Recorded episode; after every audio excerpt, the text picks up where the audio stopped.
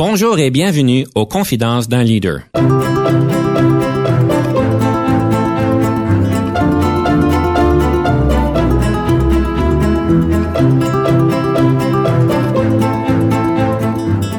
Ici Denis Lévesque, coach en leadership. Nous avons donc l'honneur et le privilège de recevoir en studio des leaders qui ont marqué leur communauté afin d'apprendre de leur expérience et de s'inspirer de leur sagesse.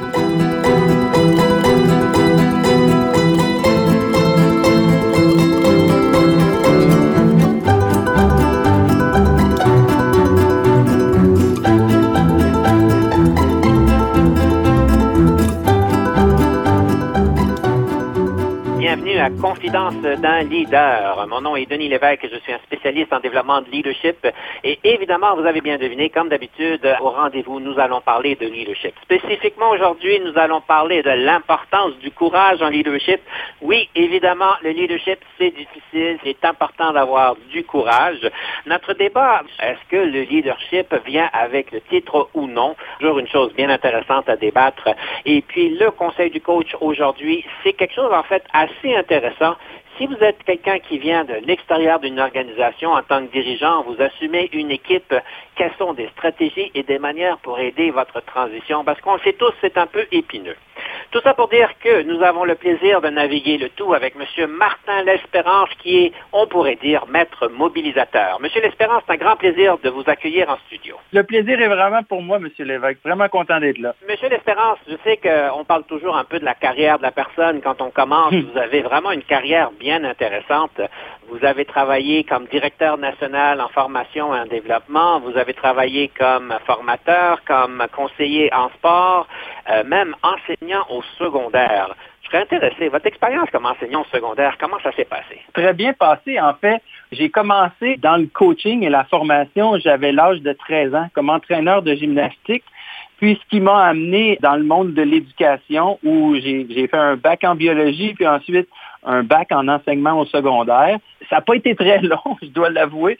Rapidement après, j'ai fait un transfert pour aller travailler au ministère de l'Éducation à Québec, au gouvernement. C'est pour ça que vous avez été conseiller en sport, alors. Et voilà. Vous avez été bien épaulé parce que vous avez été soldat euh, pour quoi? Une bonne année dans la réserve? J'ai obtenu mes grades de soldat des Forces armées canadiennes pour la réserve. J'étais dans la 51e compagnie médicale. À l'époque, j'étais avec un de mes copains de classe, euh, Pascal Langto, et puis euh, on avait décidé de s'enrôler, de faire quelque chose, et puis on avait choisi le médical parce qu'on aimait beaucoup le, le milieu de la santé. Et puis, on se disait, ben, tant qu'à faire, toutes les connaissances qu'on va pouvoir aller chercher là-bas, l'expérience qu'on va pouvoir aller chercher, ça va nous servir aussi dans nos carrières parce que nous voulions étudier en sciences et poursuivre en sciences à travers les années. Ceci dit, tout ce côté-là de la santé a été hyper agréable, mais ce que j'ai trouvé encore plus enrichissant durant cette année-là, ça a été vraiment tout le, le côté discipline euh, qui nous a été instauré, le travail d'équipe qui est c'est juste un, indispensable dans le monde de l'armée. De là, peut-être le côté courage et puis euh, avec ça est venu un des principes que j'aime beaucoup soutenir à travers tout ce que je fais, c'est de toujours élever les standards, d'avoir des standards très élevés, autant pour moi-même, pour les gens qui m'entourent aussi, d'avoir des standards qui sont toujours très élevés, de challenger le statu quo, de toujours se demander qu'est-ce qu'on peut faire de plus. C'est quelque chose que je suis allé chercher dans cette année-là dans les forces armées canadiennes. Est-ce que vous seriez des personnes qui diraient au Canada, on devrait avoir un service militaire? Je suis ambivalent, je ne sais pas trop. Peut-être qu'on devrait plus encourager les gens d'aller explorer ça parce qu'il y a tellement des belles connaissances et des belles compétences à aller chercher dans ce monde-là. De là à le rendre obligatoire et tout ça, on a toujours le choix de faire les choses. On a toujours le choix d'être un leader ou de ne pas l'être. C'est pas mon style de vie de rendre ça obligatoire, sauf que est-ce qu'on devrait en faire plus la promotion pour mousser ces expériences-là auprès des jeunes? Moi, je crois que oui. Monsieur L'Espérance, je sais que vous avez été dans le domaine de la pharmaceutique.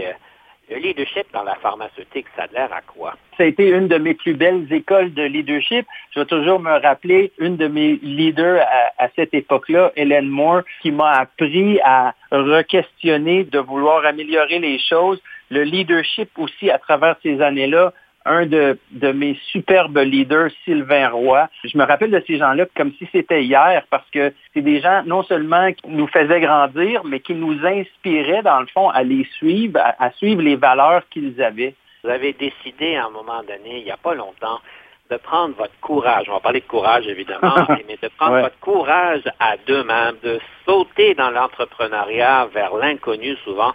Ça fait quoi? Ça fait à peu près 18 mois que vous êtes conférencier? Ça fait deux ans et demi là, que je me suis lancé comme, comme conférencier. La plus grande question des gens autour de moi à l'époque, c'était euh, de quoi a l'air ton plan d'affaires? Tu, tu te lances comment? Et puis, euh, ça faisait des années que j'avais ce rêve-là de me lancer. La seule chose qui me manquait, dans le fond, c'était une histoire. Qu'est-ce que j'allais raconter? Pourquoi les gens allaient vouloir m'inviter à rencontrer leurs équipes? Et puis, euh, l'histoire m'est venue lorsque ma, conjointe m'a challengé, m'a lancé le défi de courir un marathon. Si on avait la chance de faire la conférence Etu Game, c'est en se faisant challenger comme ça à sortir de notre zone de confort qu'on réussit à développer, dans le fond, des méthodes pour atteindre n'importe quel objectif. À partir de ce moment-là, j'ai réalisé que, dans le fond, mon pourquoi, c'était vraiment d'inspirer les gens à passer à l'action. L'année dernière, en 2019, euh, j'ai fait 59 conférences. Cette année, même avec la COVID, j'en ai déjà fait à peu près autant, même si on a eu quatre mois là, de... Ben, ben on, sait tous, il n'y a plus de scène, il n'y a plus de regroupement, il n'y a plus rien, sauf que dans les derniers mois, probablement comme plein d'autres conférenciers, en fait, difficile de le savoir, mais j'ai effectué un pivot et puis maintenant mes conférences se font par Zoom tout se fait en ligne. Maintenant, des foules de 100, 200, 300, 400 personnes, ben, je les vois, je les j'essaie de ressentir l'énergie à travers une petite webcam. Pas évident. Je trouve quand même que l'énergie passe à travers tout ça. J'aimerais passer à la première pièce musicale, vu que le temps passe rapidement. Quelle serait cette pièce musicale? Je vous suggérerais une chanson que j'adore, simplement que j'adore, même qui la base d'une des conférences que je donne, qui la conférence s'appelle Inspire, et puis c'est une chanson de Coldplay qui s'appelle Fix You. Pourquoi vous avez choisi Fix You de Coldplay? C'est une chanson qui, qui nous parle vraiment que nous sommes toujours sous pression. On ressent de la pression, ne serait-ce que de notre environnement. Puis souvent, la personne qui nous met le plus de pression, c'est nous-mêmes. Et puis, euh, on fait tout ce qu'on a à faire et puis on n'atteint pas l'objectif. On est fatigué le soir puis on n'est pas capable de dormir. Parfois, on est tellement convaincu de certaines idées qu'on veut pas les lâcher. On est tellement en amour avec nos convictions qu'on va se battre à la vie, à la mort, même si on réalise que tout à coup, on n'a peut-être pas raison. Puis l'idée à, à, travers tout ça, c'est est-ce qu'il y a moyen qu'on se laisse guider à travers tout ça? Et puis qu'on qu'on se laisse inspirer. Eux autres, ils disent I will try to fix you. Mais moi, je dis I will try to inspire you. Euh, je vais essayer de t'inspirer à ce que on passe à travers cette, pression-là, cette incertitude-là, puis en plus cette année, avec tout ce qui arrive, où le stress est à son comble, l'anxiété est en augmentation, on n'a pas le choix de, faire preuve d'optimisme et de résilience, puis je trouve que c'est vraiment une belle chanson à ce niveau-là. Donc, on va vous inspirer d'écouter la chanson et on va vous inspirer de rester des notes après la pause. Lorsqu'on revient, on va avoir notre fameux débat et on va parler de est-ce que le leadership vient avec le titre ou non. On est avec vous sous peu. When you try your best but you don't succeed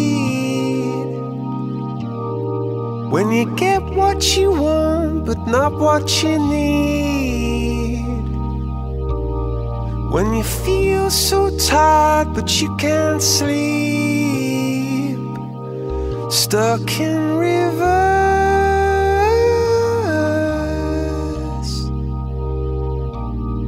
And the tears come streaming down your face When you lose something you can't replace. When you love someone but it goes to waste. Could it be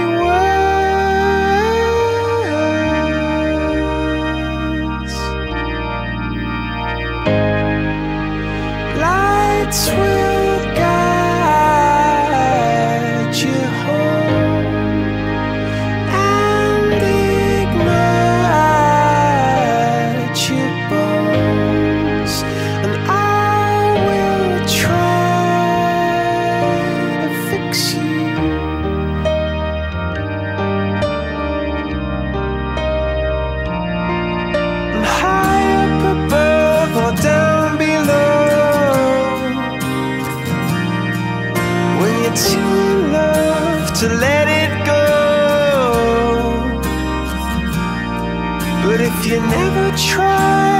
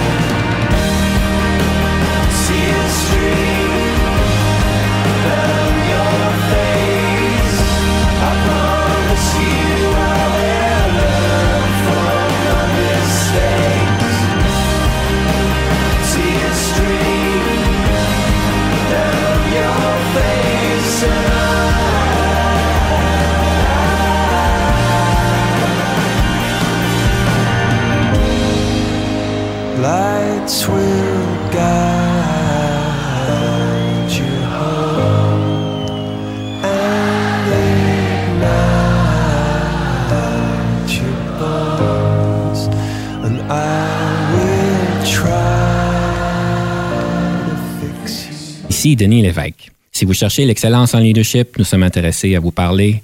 Venez nous visiter à solutionoptigestion.ca.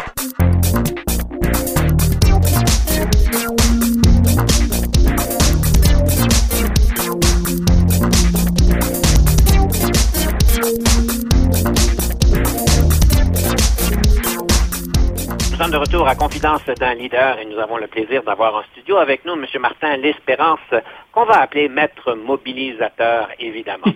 en fait, M. L'Espérance, on a parlé du courage que vous avez eu, je dirais même de faire le marathon, là, mais euh, de faire en fait le saut vers l'entrepreneuriat. Et pour vous, le courage en leadership, c'est important. Euh, et je pense qu'on on serait bien d'accord que c'est important d'avoir du courage parce qu'on a toutes sortes de décisions difficiles, des conversations difficiles, des actions difficiles. Comment est-ce qu'on fait pour mousser le courage pour s'assurer qu'on peut faire la, chose, la bonne chose au bon moment? J'ai toujours cru, moi, qu'un un leader, en réalité, c'est quelqu'un qui va prendre soin de la personne à gauche puis qui va prendre soin de la personne à droite. Peu importe euh, où nous sommes dans l'organisation, selon moi, le courage, c'est un incontournable d'un leader. Au- Aussitôt qu'on fait le choix, qu'on prend la décision d'être un leader. Puis attention, je dis pas le leader. Ça veut pas dire que c'est la première personne qui se lève. Être un leader, euh, c'est parfois d'être la deuxième. Puis parfois, être la deuxième personne à se lever, c'est aussi important qu'être la première. C'est nous qui va appuyer, dans le fond, le mouvement. C'est nous qui va, qui va mettre euh, l'approbation sur le mouvement. Faire preuve de courage, pour moi, c'est partager les bonnes nouvelles, c'est partager les moins bonnes, c'est euh, c'est d'aller vers le danger en premier. C'est ça, être un leader en réalité. J'aime ce que vous dites. Aller Mhm. vers le danger en premier. Ça a l'air euh, dramatique, ça. Lorsqu'il y a de la pression autour de nous ou, ou autour de l'équipe, qui va être la personne qui, qui va protéger son équipe et puis qui va parfois euh, mettre ses propres intérêts de côté pour aller de l'avant puis s'assurer que l'équipe va, va, toujours se sentir en sécurité. Parce que aussitôt que l'équipe se sent en sécurité, on va voir deux choses, selon moi, apparaître à l'intérieur de notre équipe. Il va y avoir de la collaboration, puis il va y avoir de la confiance. Puis à partir du moment où il y a de la collaboration et de la confiance, à partir de ce moment-là, on peut se regrouper ensemble, puis s'assurer de combattre, si on veut, cette pression-là qui vient de l'extérieur, au lieu d'essayer de se protéger les uns des autres où le cynisme, l'égoïsme, la paranoïa va embarquer à l'intérieur du cercle. Puis parfois, dans certaines entreprises, on finit des fois par se battre entre les départements au lieu de, se rappeler que l'ennemi est à l'extérieur. Vous vous rappelez, dans les années 90, il y avait la série euh, The X-Files, et puis un de leurs dictons, c'est The enemy is out there. Puis parfois, il faut se rappeler de ça, qu'à l'intérieur du cercle, les gens, ils doivent se tenir ensemble. Il doit y avoir une collaboration, une confiance à l'intérieur du cercle. Puis ça, ben, ça se fait aussitôt que le leader va démontrer ce courage-là, va prendre soin des gens autour de lui, va être le premier à aller vers le danger. Ben, les gens, ils vont se dire, moi, je peux faire la même chose pour mon voisin, et ainsi de suite. Monsieur l'Espérance, je présume qu'on pourrait aussi dire des fois que l'ennemi, c'est nous-mêmes à l'intérieur de nous, mais ça, c'est une autre conversation qu'on va avoir peut-être un peu plus tard. C'est le temps de notre débat, Monsieur l'Espérance. Est-ce que vous êtes prêt pour notre fameux débat? Certainement, allons-y.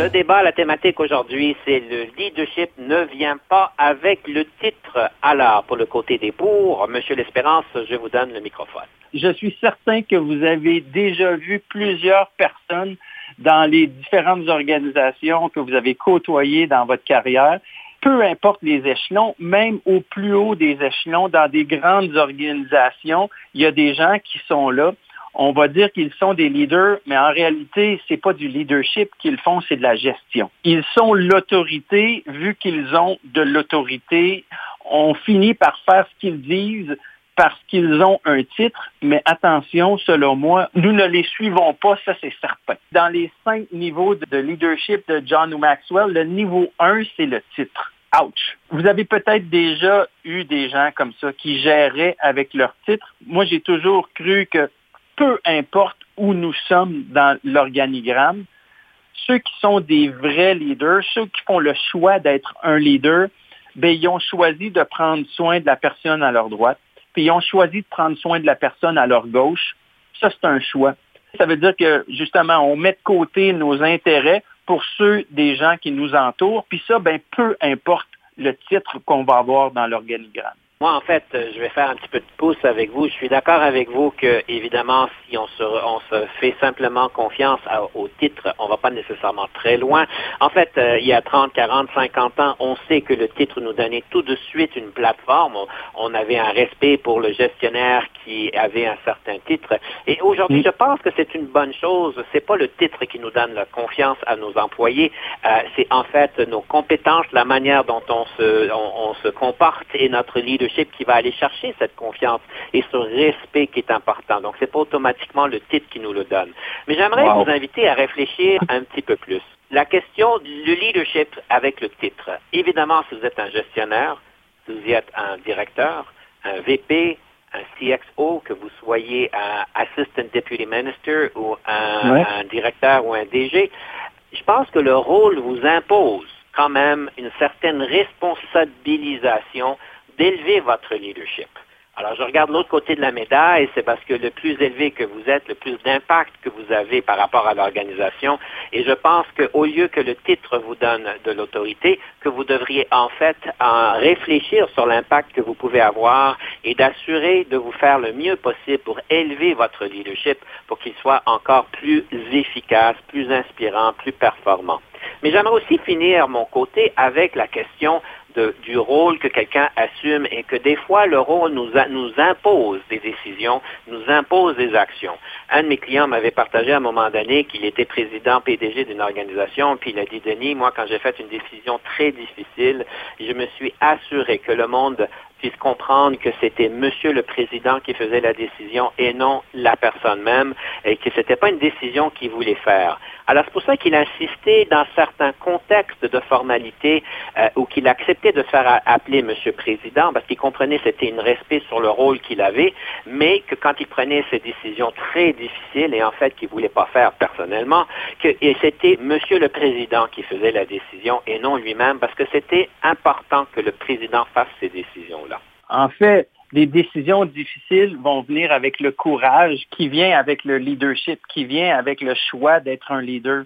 Mais vous le savez, M. Lévesque, je suis un peu un idéaliste ou, je suis peut-être un optimiste. En tout cas, moi, j'ose espérer que peu importe où nous sommes dans l'organigramme, puis ça, c'est peu importe le titre, si on choisit d'être un leader, on doit élever notre jeu. On doit accepter l'imputabilité qui vient avec le choix d'être un leader.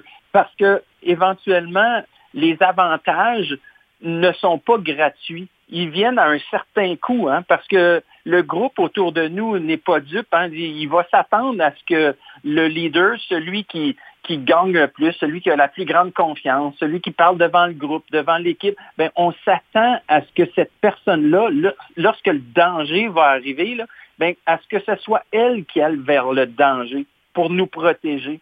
Peu importe le titre, on ose espérer que si on décide de prendre soin de la personne à notre gauche puis de la personne à notre droite, ben veut, veut pas, nous sommes à la gauche et à la droite de quelqu'un d'autre. Puis dans mon monde idéal, dans mon monde optimiste, j'ose espérer que la personne qui est à ma gauche et à ma droite ont le même sentiment de leadership et vont me protéger aussi c'est peut-être quelque chose justement que j'ai appris lorsque j'étais dans l'armée, dans, dans la réserve des forces armées canadiennes, parce que dans l'armée, on le dit, hein, on est des frères et sœurs dans l'armée. On se protège les uns les autres. Il n'y en est pas question que tu touches à ma sœur et à mon frère, sinon je te vois dans le cours de récréation.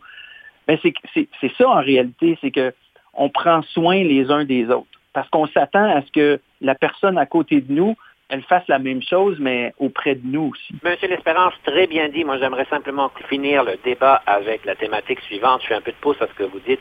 C'est que quand vous avez pris une position de leadership, vous avez quand même, euh, en fait, engagé à un certain niveau euh, de responsabilisation. Et j'aimerais faire un peu de coup de pouce. Monsieur Vince Molarino, en fait, nous l'a bien décrit quand il a écrit le livre The Leadership Contract. En fait, quand vous avez signé sur la ligne pour devenir leader, en fait, il y a quatre thématiques que vous avez accepté de suivre sur ce contrat-là que vous n'avez probablement pas vu. Et évidemment, on fait référence à ces choses-là. Monsieur L'Espérance, merci d'avoir fait un très bon débat avec nous. On va laisser à nos auditeurs de pouvoir décider qui c'est qui a gagné ce débat ici. Et sur ce, Monsieur euh, L'Espérance, j'aimerais vous inviter de présenter rapidement notre deuxième pièce musicale. En fait, c'est une chanson de U2, Where the Streets Have No Name. Et en fait, c'est la chanson qui est utilisée pour chaque départ du Grand Défi Pierre Lavoie. Le 1000 km du Grand Défi Pierre Lavoie, c'est un mouvement auquel je participe maintenant depuis 11 ans avec l'équipe Scène Vision, les laboratoires Blanchard. C'est deux amis de l'optique, Jean-François et Jean, qui m'ont approché.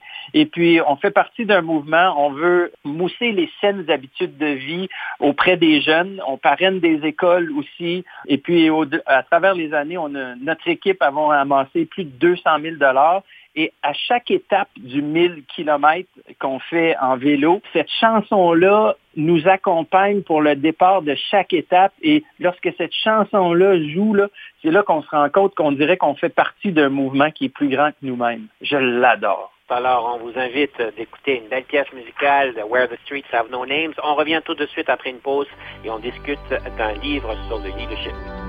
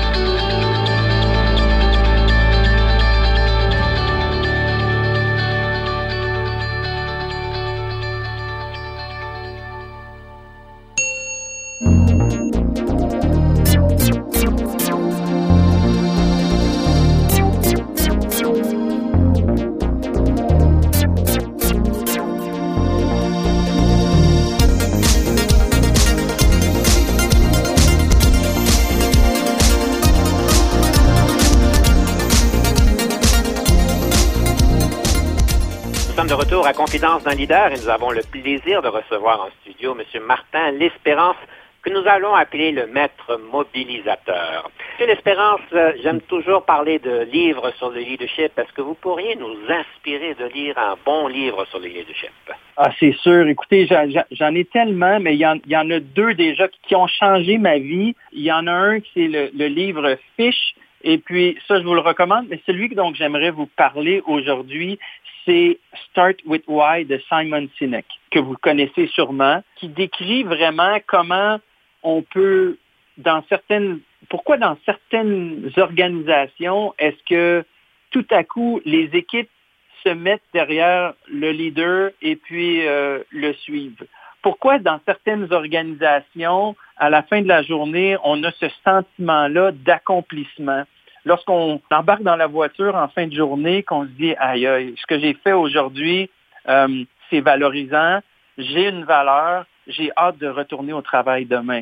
Versus des entreprises où les gens sont là pour le strict profit, pour faire, euh, pour faire en sorte que les actionnaires fassent de l'argent. là, je ne suis pas en train de dire que je veux pas que les actionnaires fassent de l'argent, je souhaite qu'ils en fassent plein, sauf que les organisations qui ont réussi à débuter avec le why, puis c'est pas évident. Hein, le, le, modèle, c'est un cercle concentrique où à l'extérieur, on a le what, donc le quoi, euh, c'est qu'est-ce qu'on fait, les tâches, nos produits, nos services.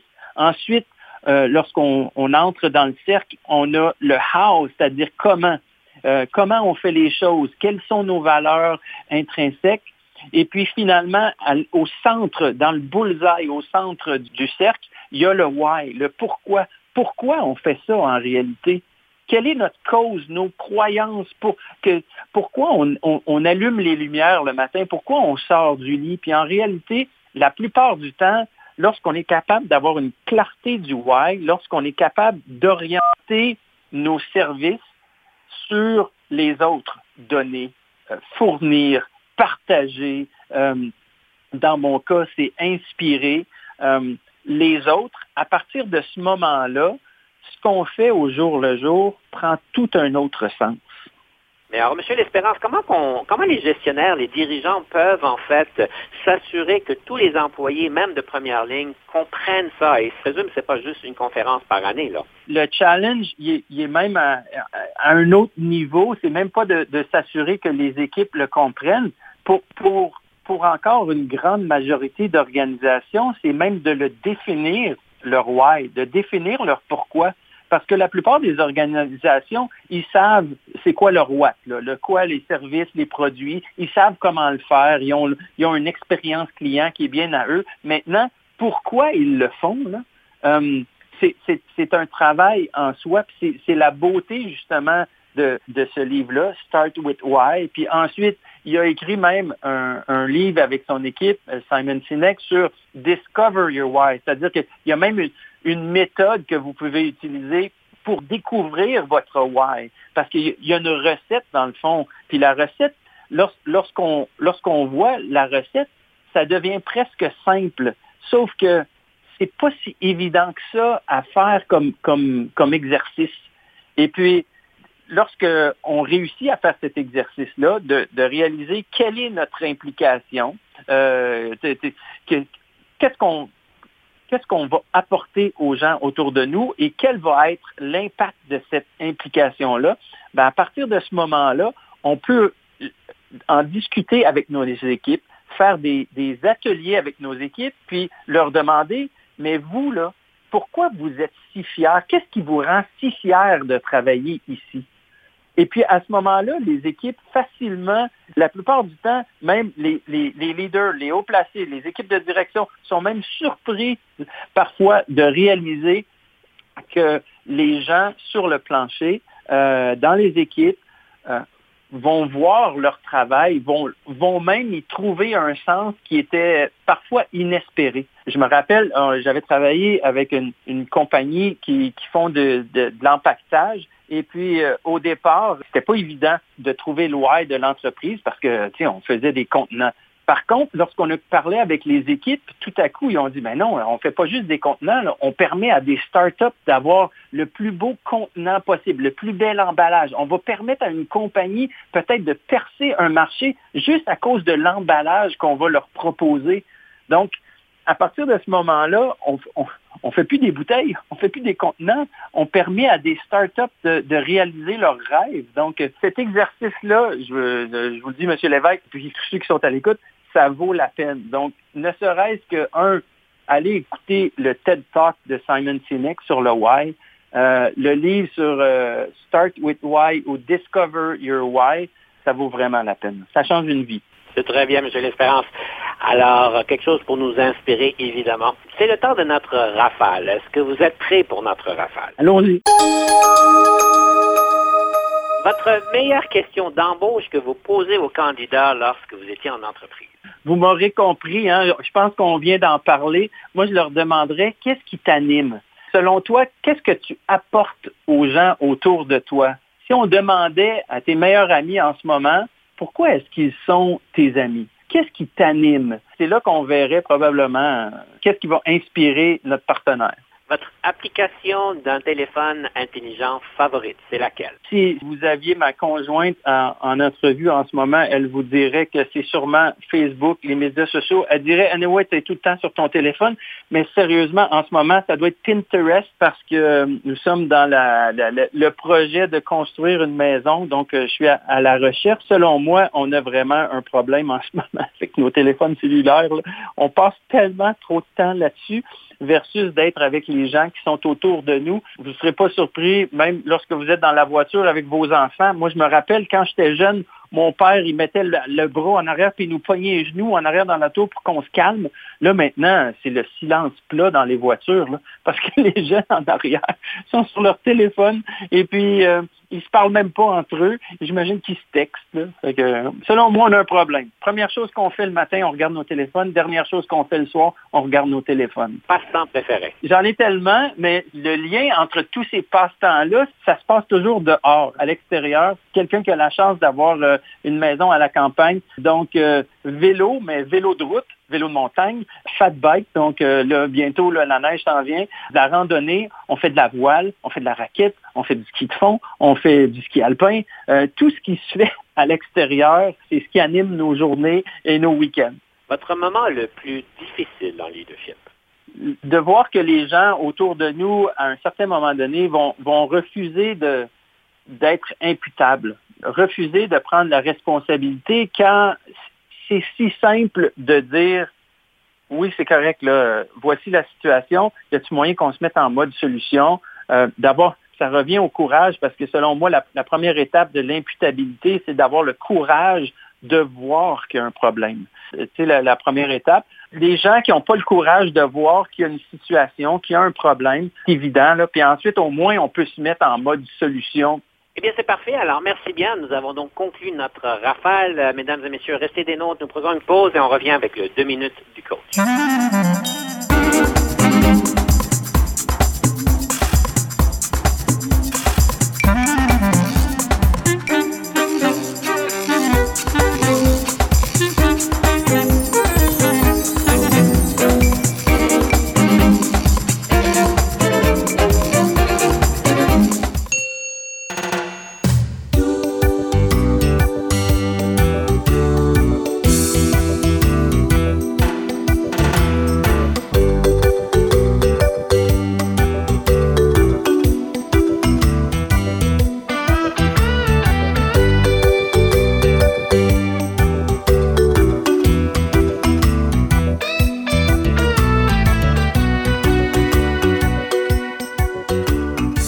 D'un leader et j'aimerais faire un petit peu de coup de pouce avec deux minutes du coach. Aujourd'hui, j'aimerais adresser une situation qui peut être bien épineuse pour des dirigeants d'entreprise. Vous venez de l'extérieur, vous venez d'avoir un nouvel emploi, vous rentrez comme directeur, directeur général, directeur exécutif, VP, PDG, et en fait, vous vous retrouvez dans une équipe où est-ce que quelqu'un dans l'équipe voulait votre poste et sont convaincus qu'il pourrait faire une meilleure job que vous. Évidemment, ceci laisse le nouveau leader en entreprise dans une situation un peu précaire parce que, évidemment, euh, il y a beaucoup de dynamiques qui peuvent rentrer en jeu. Alors, je sais que j'ai eu une conversation avec un client, en fait, au début de la semaine, ce qui m'a inspiré d'utiliser cet exemple ici. Alors, qu'est-ce que vous pouvez faire quand ceci arrive? Alors, je vous donne quelques suggestions. Premièrement, c'est de comprendre le contexte et de savoir le plus rapidement possible les dynamiques et la chose qui se passe et de savoir que quelqu'un voulait votre poste. Ça va vous aider à bien comprendre les comportements, les réactions et ce qui se passe autour de vous. Si vous avez l'occasion, évidemment, tout est contextuel, d'inviter la personne à partager ses connaissances, qui peut marcher avec personnes et évidemment avec d'autres non, mais c'est une des stratégies à considérer. Évidemment, il faut comprendre qu'il y a un cheminement pour cette personne-là d'accepter qu'ils ne sont pas eux-mêmes vous dans votre poste. Ceci peut avoir un cheminement ou est-ce que ceci peut amener à l'acceptation. Donc, euh, je vais vous faire référence évidemment à Mme Kubler-Ross qui nous a fait, euh, nous a partagé vraiment un beau modèle quand on parle de deuil, évidemment, de changement, donc les cinq étapes qu'on parle de, de, de, dénier, que ceci arrive. Évidemment, la deuxième chose qui peut arriver, c'est le bargaining, comme on peut dire. Est-ce qu'on peut dire, ben moi, je pourrais faire ceci si je ferais ça? Ensuite, on parle toujours de questions de frustration. Ensuite, on va parler de dépression et d'acceptance. Alors, de savoir que ça peut prendre un certain moment pour que les personnes acceptent tout. Mais je vais vous inviter de prendre en considération des choses bien importantes. C'est de bien expliquer vos décisions. Votre crédibilité est importante. Il est important que vous la élevez la plus rapidement possible. Une des meilleures manières, c'est de bien expliquer les décisions que vous faites, le style que vous adoptez, vos intentions que vous avez. Aligner vos décisions avec les initiatives stratégiques devient bien important. Et de vous préparer, peut-être, et d'avoir le courage, pour faire un peu de pouce à la conversation qu'on a eue tantôt, le courage d'avoir la conversation que je vais appeler lâche donc le bébé. Évidemment, on ne le fait pas de cette manière-là, on le fait de manière un petit peu plus directe s'il le faut, mais de vraiment inviter la personne à dire écoute, ça marche pas. Si jamais ça arrive à ça, évidemment, tout est contextuel et de le faire avec délicatesse et doigté.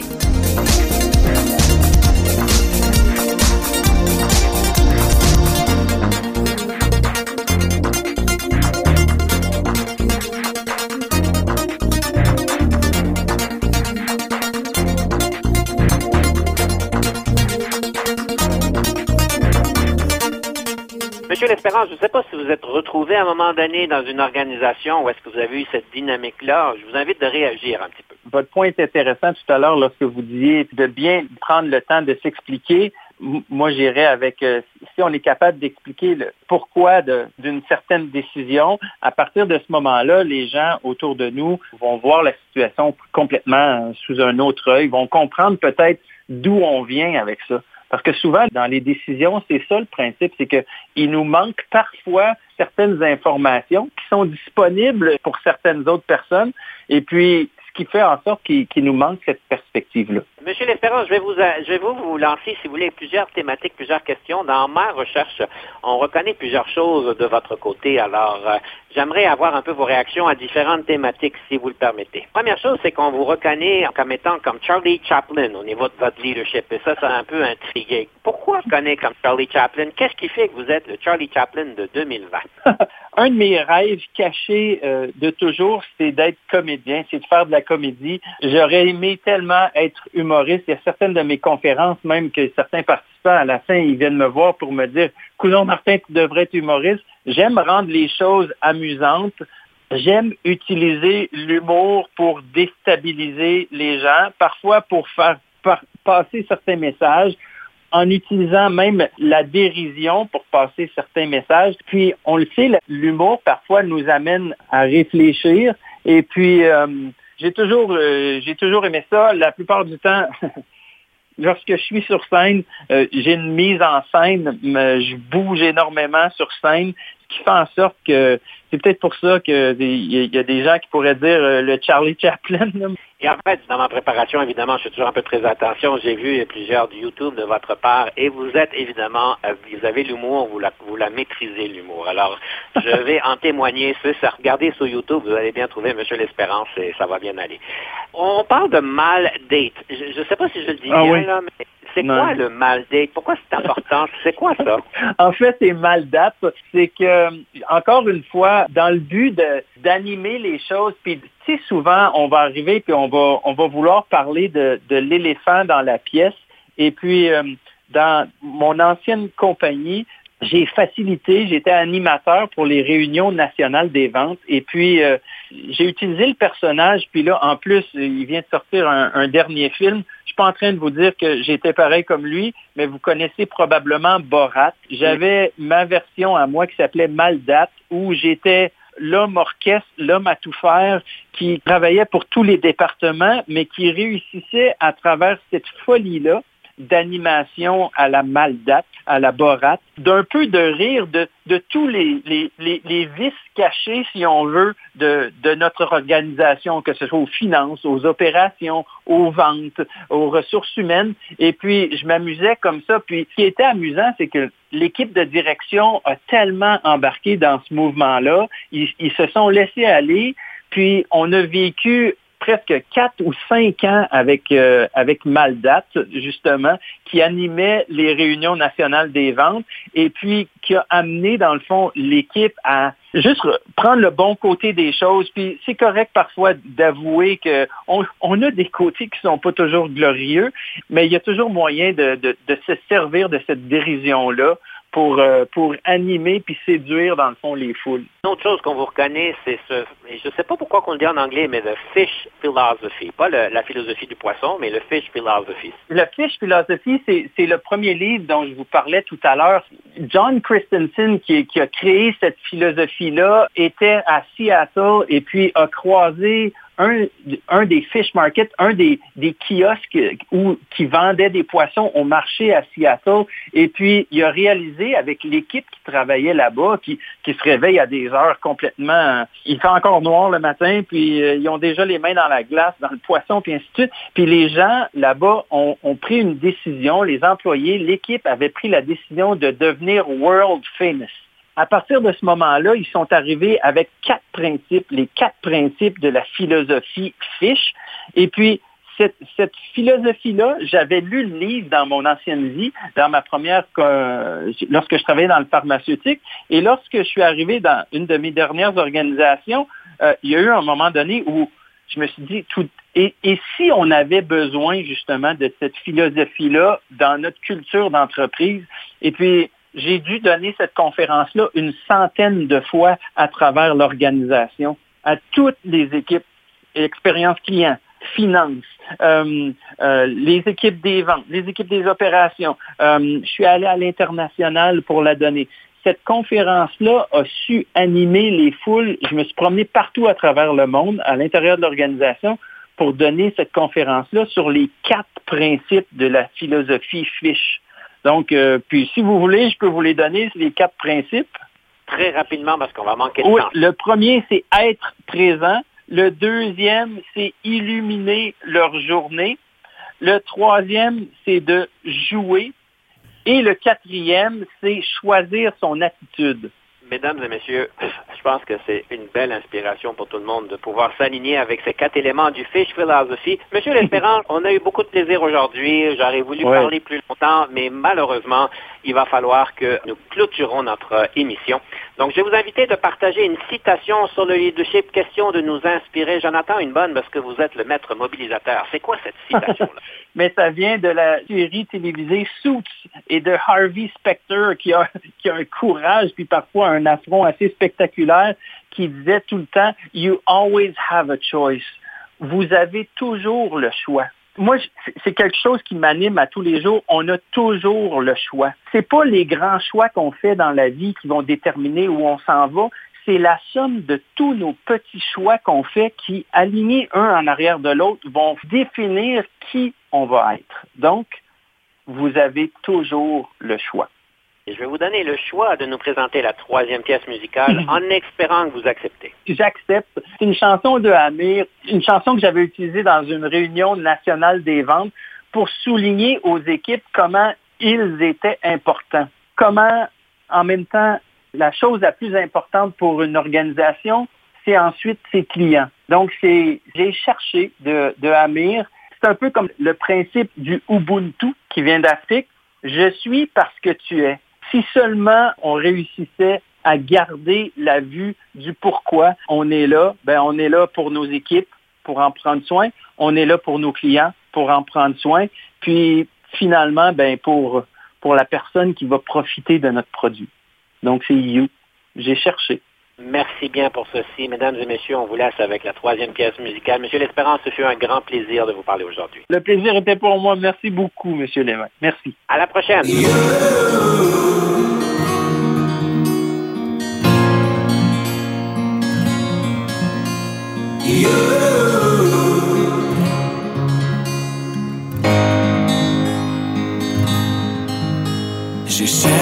sens à mon existence. J'y ai laissé mon innocence. J'ai fini le cœur sans défense. J'ai cherché l'amour et la reconnaissance. J'ai payé le prix du silence. Je me blesse et je recommence.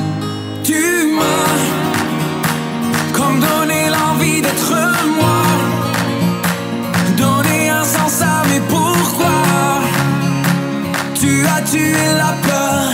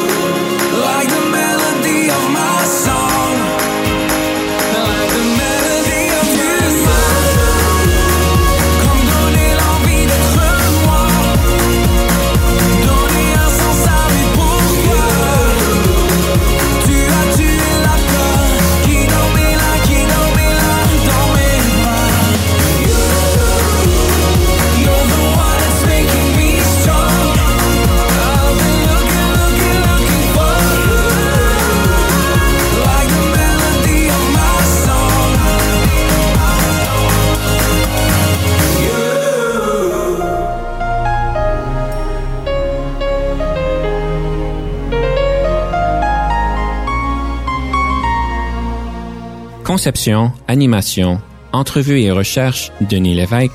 Montage et réalisation, Jean-Paul Moreau.